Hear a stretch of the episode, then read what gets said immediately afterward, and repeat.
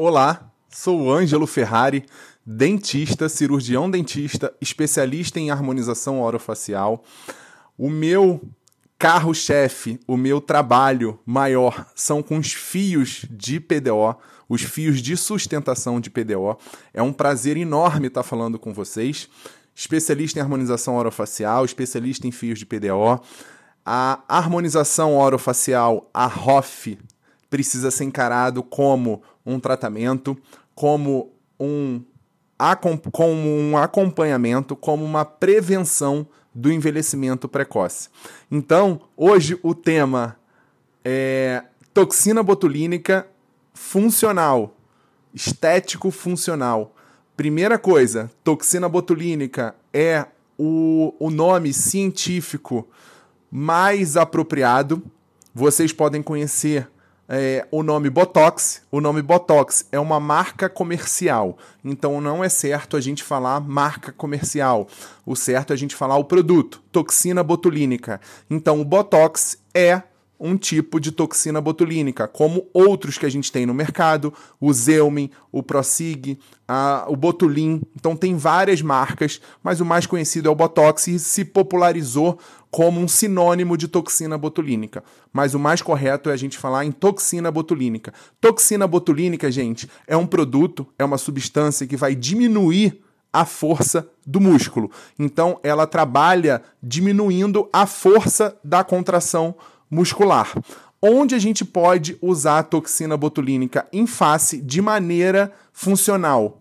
No músculo masseter, quando a gente fala de bruxismo, aí a gente tem que colocar a toxina botulínica no masseter e no músculo temporal. O masseter, o masseter é o principal músculo da mastigação. Uma hipercontração do masseter pode levar a danos, danos intraorais, danos extraorais, danos nos dentes, desgaste dos dentes, dor na face, sensação de peso ao acordar. Então, a gente aplica a toxina botulínica numa setter para diminuir a intensidade, a força de contração. Então, a toxina botulínica no bruxismo é um método coadjuvante, porque o bruxismo é uma doença multifatorial. Um dos principais fatores que levam ao bruxismo, ao apertamento, ao eh, ranger dentário é o estresse. Então, se é uma doença multifatorial, precisa ser tratado todos os fatores. O, a toxina botulínica no bruxismo é um método coadjuvante, é um método para não ter muitas consequências desastrosas, como eu já citei para vocês.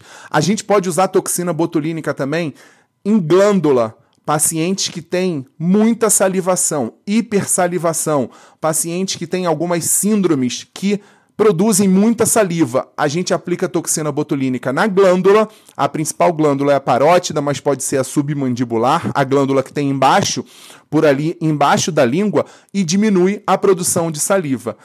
Outro, outra aplicação muito importante da toxina botulínica é na sequela de paralisia facial. A gente trata com toxina botulínica e com laser terapia toxina botulínica no lado que não foi afetado, ou seja, o lado que está contraindo, a gente entra com toxina botulínica, e no lado que foi afetado, a gente entra com laser, um protocolo de laser infravermelho. Então, terapia combinada e a gente tem ótimos resultados de paralisia facial. Toxina botulínica é apaixonante, o resultado é estético, mas é, o tratamento é funcional. O tratamento é tratar, diminuir função, hiperfunção, função exagerada dos músculos da face. Obrigado, fico por aqui. Um abraço, fiquem com Deus. Quer saber mais sobre as doenças que acometem a boca? Segue a gente lá no Instagram Doenças de Boca. O link está disponível na descrição do podcast. Obrigada pela atenção e espero você na próxima semana.